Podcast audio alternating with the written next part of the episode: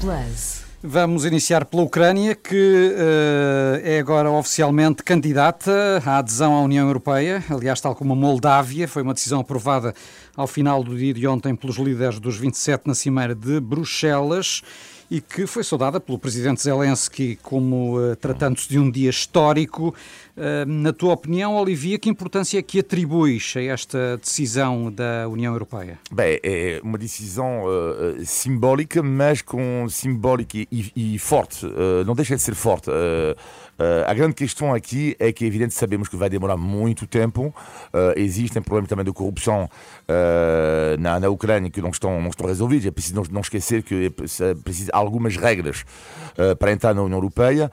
o que é preocupante também, que tem a ver com a questão da economia, porque estava a ver, por acaso, ontem, ontem o PIB por habitante na Ucrânia são 3.700 dólares, por exemplo, quando eu comparo com a França, que são 40 mil, e o Luxemburgo, 115 mil, 115 mil versus 3.700 para a Ucrânia, é muito complicado, uh, com uma tal diferença, uh, haver um mercado único europeu. Portanto, isto, eu acho que é, uma, para mim, um grande ponto de interrogação, mas o maior ponto de interrogação é que, de facto, se a Ucrânia uh, for parcialmente ocupada pela Rússia, não estou a ver, não estou mesmo a ver uh, uh, como é que seria possível a adesão.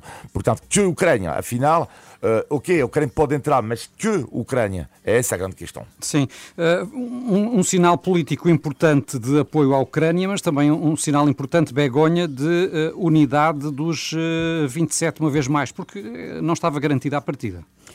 Unidade, mas tamén realismo nas declarações dos, dos 27 dos principais líderes. Estou-me... Sobretudo de alguns, como o António Costa. Sí, eh, mas, mas estou-me a lembrar, por exemplo, do, de, da, das, dos líderes de, da Alemanha e tamén das declarações que eu fiquei, fiquei bastante esclarecida do primeiro ministro da Albânia, onde diz claramente, olha, nós estamos à espera ah, isso é Desde é outra questão. oito anos. Países chamados Balcãs Ocidentais. Isso é. é portanto, que é o que ser candidato? A Albânia há oito anos e há outros países que é o quase que ser candidato? É muito importante, é verdade que é muito importante eh, ter dado este passo. É um sinal político, é verdade que a axuda militar tamén foi importante e é moito mellor para a Ucrania isto do que que non, que non tivese sido aprobado como inicialmente podería parecer pelas discrepancias, como preguntabas, dos líderes europeos ou de algúns líderes europeos. Mas todos están a advertir que isto vai ser, o primeiro ministro portugués así diz, un proceso longo, isto vai demorar e, como dicía Olivier, a Ucrania ten de cumprir unha serie de requisitos e, sobre todo, o máis importante é que estamos en guerra, a Ucrania está en guerra, e até non acabar a guerra, iso xa se clarificou, non vai se poder eh, comenzar, digamos, com todo este processo. Bom, veremos o que é que também os próximos dias vão trazer no que toca aos apoios à Ucrânia, porque vamos ter este fim de semana o G7, eh, vai reunir-se na Alemanha e depois temos a importante Cimeira da NATO na próxima semana em Madrid. Uhum. Veremos até que ponto é que uh, podem sair novas medidas concretas para aumentar a pressão sobre a Rússia. O que é que podemos esperar, Olivier, uh, numa altura também em que aumenta a pressão, nomeadamente a pressão económica sobre a, a Alemanha, que está a braços com a, a crise do gás já, por causa da redução dos fornecimentos por parte da Rússia? Mas estamos perante uh, economias de, de, de, guerra e a grande questão uh, aqui com, com, com, a Alemanha é algo que vamos ver uh, em toda a Europa e eu diria a coragem do governo alemão. vamos falar daqui a pouco do, António Costa, mas há algo que me incomodou um pouco no discurso do António Costa que é não se aperceber, enfim, não, não digo que ele não se apercebe da gravidade da situação, mas se calhar não ao ponto que vamos, estamos a viver e o que vamos para frente viver. Uh, e, e, a Alemanha sim.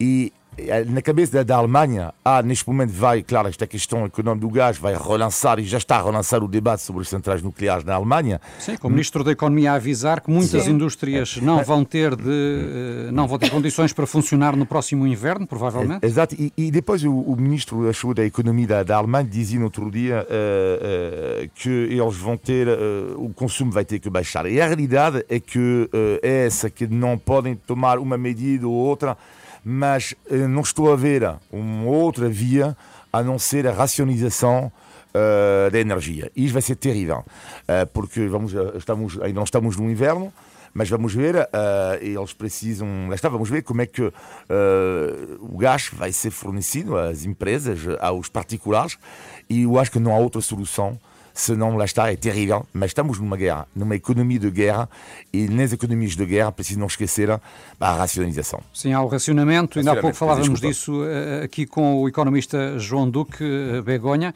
uhum. uh, as perspectivas de uma guerra relativamente rápida na Ucrânia já se esfumaram, há esta maior probabilidade agora de o conflito se prolongar pelo próximo inverno, e se isto se confirmar de facto é mais um, um stress para toda a Europa. Sim, sim, mais um stress, mas por, porque aqui temos varias eh, varias coisas en aberto bastante graves. Por un lado temos a crise alimentar que se que, que se está a adiviñar e que se está a anunciar, non é? Por e, parte, e a agravar. E a agravar e por parte das Nações Unidas están a advertir temos eh, temos o, o problema militar, non é? Eu penso que a Cimeira de Madrid si realmente da Cimeira de Madrid, da NATO, da OTAN, eh, de, de próximos días, eh, se chegar algún tipo de acordo por parte dos membros da NATO para presionar aínda máis a Rusia pode ser moito importante para tentar tamén frenar un bocadiño esta crise enerxética. É dizer, é que todo todo vai unido, porque se se conseguir presionar a Rusia ou chegar a algún tipo de acordo, vai ser bon para Ucrania, vai ser bon para Europa e vai ser bon para as nosas economías. E como a Alemanha é neste momento o país máis fragilizado e que máis pode influenciar precisamente esta crise enerxética, sin dúbida nesta reunión de Madrid, ele tamén vai presionar, a Alemanha vai presionar para que se, se chegue algún tipo de acordo nesta cimeira. Por iso, os próximos días van ser decisivos para saber que é o que vai acontecer na Ucrania e com a crise energética também na Europa. A questão também é, é, é, saber até que ponto é que a Rússia, neste momento, está disposta a, a, a ceder, seja no que for, uma vez que está a ter, ao que tudo indica, importantes vitórias no terreno eh, como é que eh, será possível chegar a um, eventual acordo, Olivia, não é? Sim, porque estamos a viver um momento-chave da guerra. Eu acho que esta questão do Donbass vai ser eh, é uma das conquistas da, lá está, anunciadas uh, da Rússia. Uh, está, neste momento, a Rússia a, a ganhar terreno. Sim, parece irreversível, não é? Exatamente, sem dúvida nenhuma. Uh, e seria bom haver, claro, uma negociação para, para, para acabar, uma vez por todas, com esta guerra. Não, a, grande, a grande questão aqui é que a Ucrânia, que dizia que nunca, nunca passava pela cabeça deixar um pouco do seu, do seu território, território à Rússia, eu acho que vai ser muito complicado recuperar a totalidade dos territórios Mas aquí temos outra coisa importante. Ontem estaba a ver unha reportaxe excelente que pasara na SIC precisamente sobre o tema tamén das persoas que morreran, os asesinatos eh, e demais e, eh, e como é que a, a Rusia tentou tapar todo iso, non? as persoas tiveran de, de enterrar os seus mortos nas súas hortas, incrível, moito duro, unha reportaxe moito, moito boa e moito realista. Que acontece con isto? Eu acho que se se declarar crimes da humanidade, todo isto que está a acontecer eh, e que aconteceu nos últimos cuatro meses na Ucrania, eh, a Rusia podese sentir moito, moito, moito presionada. E por este camiño, si se acelerar todo isto, si os, eh, as persoas que están a facer todos estes levantamentos, estes estudos a nivel de, do terreno na Ucrania, eh, observadores internacionais conseguiren eh, encontrar probas suficientes para determinar eh, o que todos pensamos e achamos que, que houve crimes, mas mesmo moitos crimes contra a humanidade, a Rusia pode se encontrar super, super, super presionada e pode ser decisivo hum, isto também. É possível que estejas a ser otimista, mas veremos o que, é que, o que é que os próximos tempos vão, vão, vão trazer, uh, e nomeadamente uh, focar-nos uh, nessa cimeira então que terá lugar no final deste mês eh, em Madrid por parte da NATO e, e, e, ver que uh, medidas concretas é que podem sair. Eu aproveitava para mudar aqui de tema e uh, focar um pouco o visto de fora uh, em França, porque tivemos a segunda volta das legislativas francesas no último domingo, com Emmanuel Macron a ficar numa situação bastante delicada, porque perdeu a maioria absoluta na Assembleia Nacional Francesa e, portanto, obrigado a negociar com uh, outros partidos uh, para conseguir, uh, no fundo, governar. Como é que estão a decorrer essas conversações, Olivier? É muito complicado, portanto, porque não há, não há em França, isto é, é muito curioso, mas não há ao contrário de uma Alemanha, por exemplo, que tem uma coligação entre os verdes, os liberais e, e Olaf Scholz uh, e dos sociais-democratas, não há uh, esta cultura uh, da coligação. Claro Até porque o sistema político é diferente. Sim, exatamente, mas, mas não só, não há esta cultura do compromisso em França. Por exemplo, mesmo em Espanha, para não esquecer que, que o Pedro Sánchez e, e o Podemos demorou tanto tempo, isto, ou seja, a Espanha tem esta cultura, apesar de tudo, porque não, foi, não foram fáceis. Uma altura em que quase não havia acordo e depois houve acordo. E houve uma sucessão de quatro eleições seguidas em Espanha até haver um acordo. Exatamente. E, na Itália houve até, ah, aliás, até o governo de, União Nacional, Macron, deixou a porta aberta a isto. Mas para chegar a um governo de União Nacional, ou mesmo com uma, uma coligação em Espanha do governo, um acordo do governo, ou como em Portugal está a é preciso a cultura do compromisso. Ora, esta cultura do compromisso, em França, ela não existe. É uma situação muito complexa para Emmanuel Macron, eh, que precisa, hum, resumido, da direita tradicional para governar, só que a direita eh, não quer nada disto. O problema de Macron é que eh, ele tem uma grande parte da França contra ele e para arranjar compromissos, para arranjar uma coligação, é muito complicado nesta situação. E como é que uma espanhola está a olhar para esta situação política em França? Pois estou a ver que, que Macron e como se está a ollar tamén en España e como destacou a imprensa española eh, estas eleições na França eh, realmente o Macron está a perder peso é, é verdade que ele, ele pode continuar ele é o presidente, isto eran eleições legislativas a França é, un, que se explica na imprensa española un régimen presidencial como saben os nosos ouvintes mas ele, como non vai ter a partir de agora eh, maioría no Parlamento, ele fica o resumo moito fragilizado, é dizer, vai ser moito difícil para ele eh, os próximos anos, non é? Eh, gobernar propiamente porque vai ter no Parlamento moita pressão e moita exigência. Deixa de ser o presidente jupiteriano, como se chamava, ese não é? presidente absoluto, non é? Que pode fazer o que o que quiser e vai estar moito, moito vigilado eh, pelos seus eh, contrincantes hum. políticos, por dizer assim. Sendo que em Espanha também tivemos uh, eleições, neste caso as regionais na Andaluzia, uhum. uh, o Partido Popular ganhou com maioria absoluta. Uh, o que aconteceu pela primeira vez na história da democracia em Espanha, uma vitória dos populares na Andaluzia e com maioria absoluta. O que é que contribuiu para, para esta vitória tão, tão, tão esmagadora do PP, Begonha? Contribuiu, eu acho que a personalidade do Juanma Moreno. En España eh, estamos, e así se destaca en os principais xornais eh, españois e se destacou depois das elexoes, estamos a viver unha mudanza de ciclo. Evidentemente, por que? Unha mudanza virada para a moderação e non para os extremismos. E eu, como española, estou moito contenta de que isto aconteza. Por qué? Porque o Juanma Moreno, que é a persoa que, que o actual presidente da, do goberno desde da Andalucía, do goberno autónomo, que gañou estas eleccións, como dixías, con maioría absoluta do Partido Popular, mas é unha persoa de centro. É unha persoa moito parecida no seu perfil político a Alberto Núñez Feijóo, que é o actual líder, do Partido que é Popular. o novo líder eh, nacional eh, no, do Partido novo Popular líder, em Espanha. E então, sim. ele esteve varias veces na Galiza, iso non saben os nosos ouvintes, mas esteve nos últimos anos a pasar ferias na Galiza, ten unha relación moito próxima con Núñez Feijó, visual e tamén política porque está mesmo do mesmo lado, no centro. Entón, Juanma Moreno tiña claro cando accedeu ao poder a cuatro anos que ele non tiña gaño as eleições, aliouse con Ciudadanos, que agora ficou totalmente de lado porque le absorbeu os votos do centro de Ciudadanos, e eh, agora ele sabia que tinha de continuar Mas o que eu queria centro. que me explicasses era se uh, isto é uma vitória uh, mais pessoal e mais regional ou se terá depois uma tradução nacional. Sim, por um lado é uma vitória pessoal dele, sem dúvida, porque é uma vitória pessoal dele por ser moderado no centro, porque conseguiu que Podemos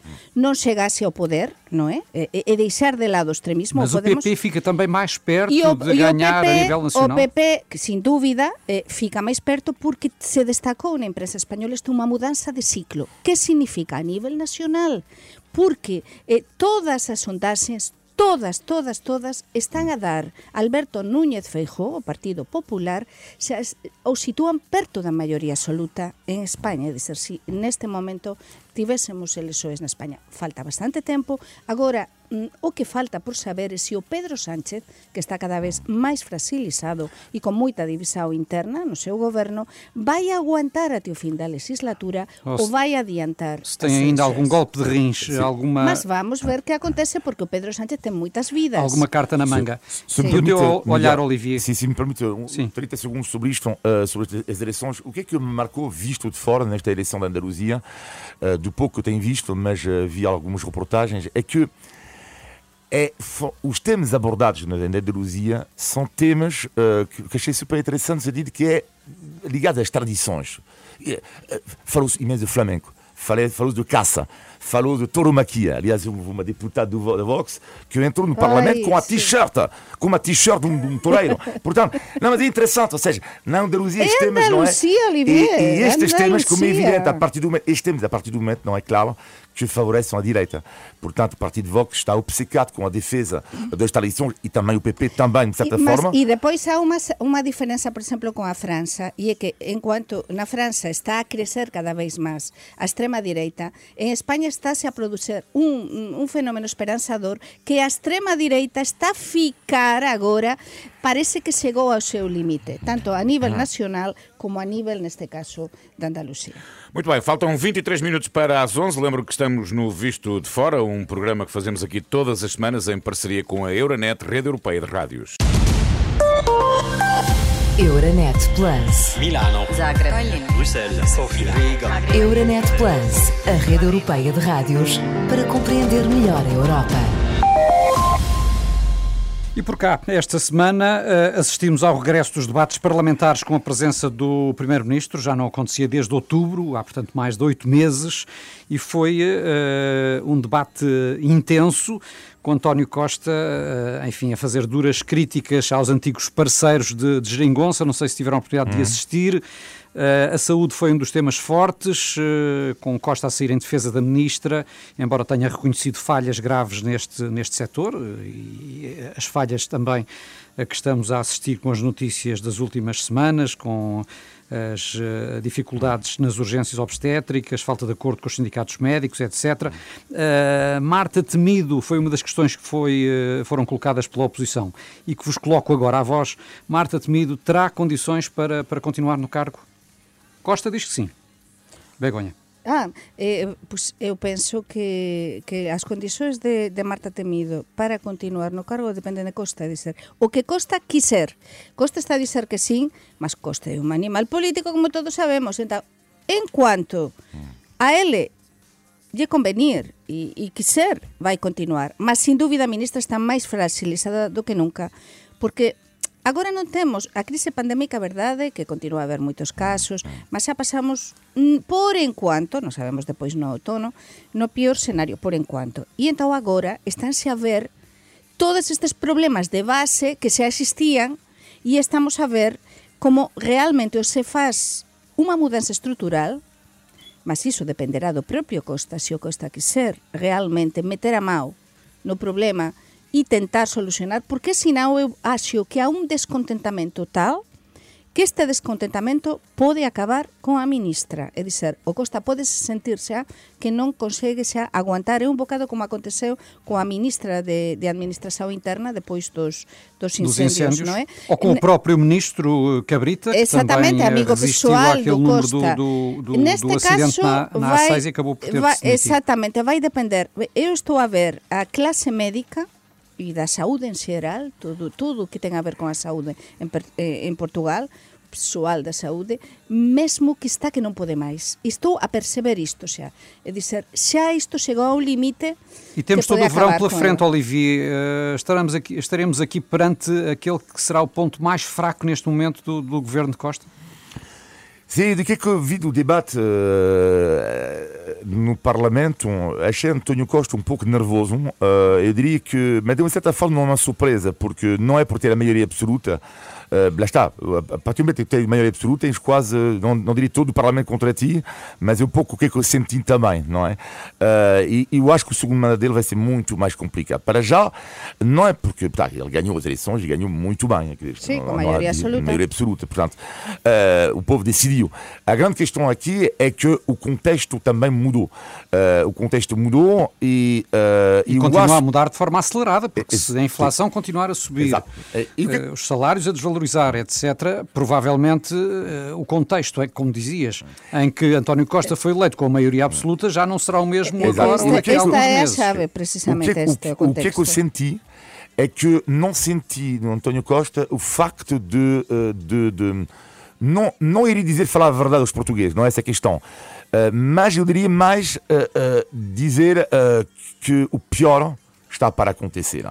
Hum. E ele fez um cenário do, do, do país não é que, na minha opinião, não corresponde à realidade. Uh, não corresponde à realidade atual. E por isso, para mim, ele vai ter uma tarefa muito complicada. Mas eu diria a tarefa ainda mais complicada para responder a pergunta que colocaste a Begonha, de Marta Temido. É assim, uh, uh, ela está, ainda tem condições, acho eu, para continuar, mas até quando? É essa a grande questão, porque é bem bonito dizer que sim, há o problema do SNS, há o problema do SNS, mas depois a pergunta é, mas é, ela não é, não é responsável desta pasta, na medidas tem que ser anunciada e não é. Mesmo que chegaram a, acordo uh, com, com os médicos, não será suficiente. Não é por causa disso que o SNS uh, vai, uh, vai se salvar. E depois há esta declaração, então lá atingimos para, ti, para mim tudo de Graça Freitas, que diz que quase nos pediu para não adoecermos em agosto. Uh, em agosto, como se eu escolhesse a minha constipação, uh, tudo isso. Enfim, tudo isto é um pouco. Um... Mas o presidente mas, Marcelo acabou por, por, por, por, lhe dar razão. Mas é que a Graça Freitas, eu gosto muito dela no sentido de que é evidente, é dizer, a Graça Freitas non mente. É unha muller que nós xa nos habituamos a ver con as súas fragilidades físicas, mas é unha muller que acho que os portugueses gostan dela, porque con todas as súas fragilidades notan que ela é verdadeira E entón imagino a, a tensao entre a Marta Temido e ela, porque a Graça Freitas non deixa de ser unha pessoa que é do sector médico. Mas, mas achas que a ministra Sim, não, não é mente, verdadeira? Mas, oh, Begonha, ela não mente tudo bem, não é essa a questão, mas imagina, o, isto é reconhecer diretamente o fracaso. Pois por iso, Portanto, mas a eh, ministra eh, non eh, recoñece por eh, iso, porque a ministra é moito máis política. Mas ao que vamos, para mí, eh, respecto ao debate, há unha coisa que, que está a acontecer con Antonio Costa, visto de fora, que está a acontecer con cualquier gobernante que leva moito tempo no cargo. É dizer, primeiro, Antonio Costa, na, anter na anterior legislatura e na anterior, eh, non tiña maioría absoluta, non é? Tiña de negociar todo. Agora ele está con maioría absoluta. Entón, cando os gobernantes levan moito tempo no poder, acontece en todos os países, en todo lado, fese anse e parece que non ven a realidade, non é? E entón Antonio Costa está nesa fase na que non quer ver a realidade, mas é que a realidade pode chegar e se por por cima da mesa e e condicionar totalmente todos os seus planos. Por qué? Porque estamos agora cunha crise alimentar, cunha crise económica, cunha crise enerxética e, sobre todo, o tal falado SNS de tanto orgullo para todos, mm. si isto comenzar como está a mm. comenzar, a mesmo se romper, e os médicos e o persoal sanitario xa non poden máis porque depois dunha pandemia de dois anos de lutar e de dar todo por todo que, que eles son os, os realmente son os heróis de todo isto e Pode haver um momento em que há uma gota que faz transbordar é que, o copo. É que é normal, é que eles teñen de ter algún tipo de consideração, eles teñen de mellorar as súas condições de traballo e se ten de fazer um cambio e uma mudança estrutural, gostem ou não gostem. E vamos ver até que ponto é que a contestação social de facto uh, vai aumentar ao longo Sim. dos próximos meses. Está a aumentar já. Gostava de ouvi-los ainda sobre, sobre uh, outra das notícias da semana, que foi a, a criação de uma comissão multidisciplinar para estudar a delinquência juvenil. Os crimes uh, em Portugal, crimes graves, eh, estão a aumentar. Em grande medida também associados aos chamados gangues, não é? e foi criada uma comissão que deve apresentar medidas até daqui a um ano para fazer face a esta situação. O que é que vos parece? Será este o caminho? Uma comissão? E, por outro lado, o que é que está de facto a justificar, hum, na vossa leitura, este agravamento da criminalidade entre os jovens portugueses? Bem, eu diria que há, há, há dois fatores ali. Há o primeiro fator que tem a ver com a crise, a explicação que é a crise económica, mais pobreza, uh, cria automaticamente mais violência. Isto não é só em Portugal. Eu diria que há um outro fator. Uh, eu que tenho meus filhos já uh, 25 anos, 25 anos, não, 25. Uh, 20 anos, 15, 20 anos em Portugal, eu sempre fui surpreendido com o grau de violência nas escolas. Sempre fui. que mas, é, mas a que nível é que te referes, por exemplo? a nível mesmo do, da, do, do, do, bullying, por exemplo. Hum. mais uma vez, isto existe lá fora, cuidado, isto não é uma especificidade sim, portuguesa. Sim. O que me surpreende, muitas vezes, é a ausência de medidas duras contra isso. Por, e uma das medidas que acho surreal é que é como é que é possível, em muitas escolas, haver rapaz, de, de, olha, falei com um vizinho meu, o filho dele tem 12 anos. Ele não está numa escola bem complicada, mas ele diz, desculpa, eu tenho 12 anos, ando com um rapaz de 17, 18 na minha aula. Então, rapaz de 17, 18 anos, chegam lá, parece que são os reis do mundo, não é? E convivem com miúdos de 11, 12 anos. Mas como é que isto é possível? E lá está. E mais uma vez, não há medidas tomadas. E depois eu também fiquei surpreendido porque comecei a ver que havia unidade da PSP dentro da escola. E me, que é isto?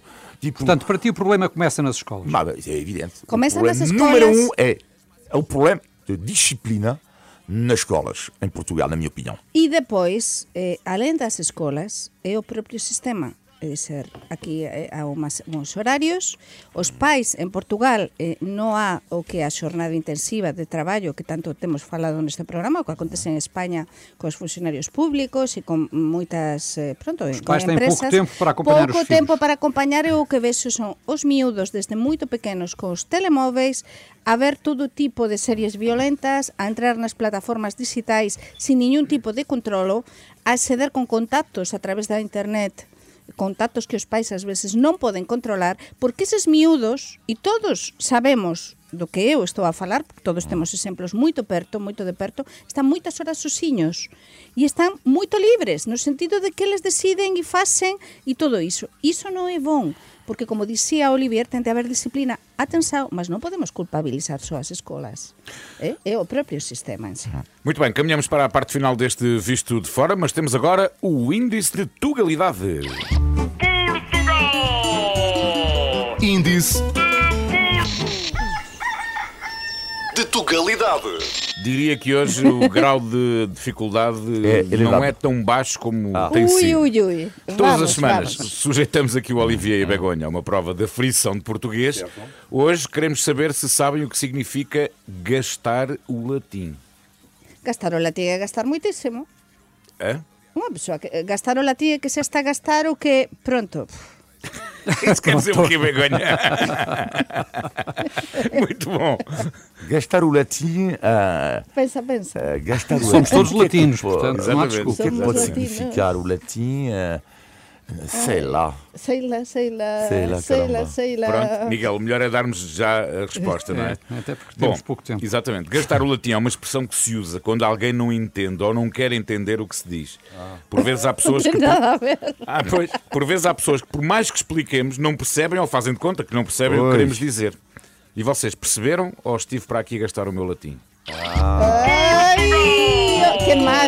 Índice. Muito mal, eh? Muito mal. Acontece-me tantas vezes isto. Ai, ai, ai, ai, ai. Eu avisei do grau de dificuldade. Bom, antes de fecharmos, temos ainda, como sempre, o positivo e o negativo da semana. Vamos ao pior, Begonha. Ai, o pior ten a ver co que explicaba antes eh, eh, o tema de, dos protestos que, que, que, está, que estamos a ter as continuas greves da CP o que ando dun lado para outro a percorrer este país e de, endirezado a Galiza continuamente E realmente o que se viveu ontem do Porto non ten explicación. No día de San Xoao, a festividade de San Xoao, facer o que fixeran, eh, como estaban as persoas, eh, as vidas das persoas, Que desastre nun día tan especial para os portuenses e para o norte de Portugal, xusto a greve de SP. Eu non entendo que eles terán as condições, se callar non son as mellores, mas por favor, debemos ser humanos, debemos ser humanos Da e non mesma, facer isto assim. da mesma forma que no próximo domingo, com o Rock in Rio completamente esgotado, o metro também estará fechado. Iso non pode ser, Pois é. non pode O teu ser. negativo, Olivier. O negativo nasce de um, de, um, de um positivo que tem a ver com a festa, as festas populares, por exemplo, ontem em em Almada. E qual é o negativo? O negativo que é a reflexão que eu fiz ontem, eu passei uma noite sinceramente extraordinária. E, e a reflexão que eu me fiz, mas por que raio o meu país de origem, a França, onde nasci, perdeu esta arma? Por que que perdeu estes momentos de, de alegria, eu diria simples. E o que é que eu vivi ontem fez-me lembrar os filmes em França dos anos 50, eu não tinha nascido, mas eu adoro os filmes dos anos 50 francês a preto e branco, uh, onde havia uma espécie de doçura uh, de vida uh, que infelizmente em França não dava para refletir agora, perdeu-se por várias razões e uma das coisas que eu mais prezo em Portugal é que esta doçura simples ainda se mantém. Muito bem. E muito melhor... bem. Muito, muito bem. bem. E qual foi o melhor da semana Já para ti, aplaudiria. Eh, sí, sí, é que vamos, vamos, porque eh, acho que, que nós deberíamos ser fillos adoptivos deste país, porque nós, nós queremos máis a Portugal que moitos portugueses. O teu positivo, Begoña? Pois o positivo, neste caso vou pensar na miña familia, chamanse Tiago e Pedro, son os meus fillos. E neste ano tan difícil para a nosa familia, no que eu estou unha semana a traballar desde a Galiza, outra desde Lisboa, ver que os meus fillos son saudáveis eh, mentalmente que se esforzan, que son bons fillos e que se esforzaran muitísimo neste ano lectivo e que o deran todo por todo e que me sinto moito orgullosa deles e que eh, a pesar de, da distancia e, e demais conseguimos manter este equilibrio familiar tan importante e que tanto nos axuda a uns e a outros. Por iso unha salva de palmas para eles porque estou mesmo moito, moito orgullosa. Tivemos o momento. Uma salva única. Tive... Pois, uma salva de palma. Tivemos um momento fofinho do visto de fora. E o teu uh, positivo, Olivia, muito rapidamente. Não serão os meus filhos, porque eles são chatos. Outras vezes, mas já fora, já fora. Mas eu amo os mesmos filhos da mesma. Ah? Cuidado, mas são mesmo chatos. Uh, uh, o positivo da semana é uma visita que eu fiz no último fim de semana. lá está, tinha-vos falado disto, que eu tinha familiares e que tinha um plano na cabeça, o que é que eu ia fazer com eles. Olha, descobri algo que eu não vi, descobri, redescobri. Tinha ido lá 20 anos atrás. São as praias selvagens da Comporta. Eu digo ah. uma coisa. Ah, é estacionar, estacionar em Troia. A praia do Comporta não sou nada fã, nada mesmo. Uh, da, da praia do Comporta em si, não gosto. Agora, as praias entre Troia e Comporta, estacionar o carro do lado direito, andar 15 minutos e a partir daí tu, tu és picado pelas motos, chegas da cara toda, toda vermelha. Mas vale a pena. e depois, vale a pena, é o paraíso à tua frente. E gostaram os teus familiares? Adoraram. Adoraram, uau, uau. Mas eu espero que não gostaram, não, gostaram, não gostaram demasiado, senão vai haver mais francês em Portugal. Bom, estamos no final de mais um Visto de Fora. Todas as semanas conversamos aqui sobre a Europa, Portugal e os portugueses. Já sabe que pode enviar os seus comentários e sugestões para visto de fora,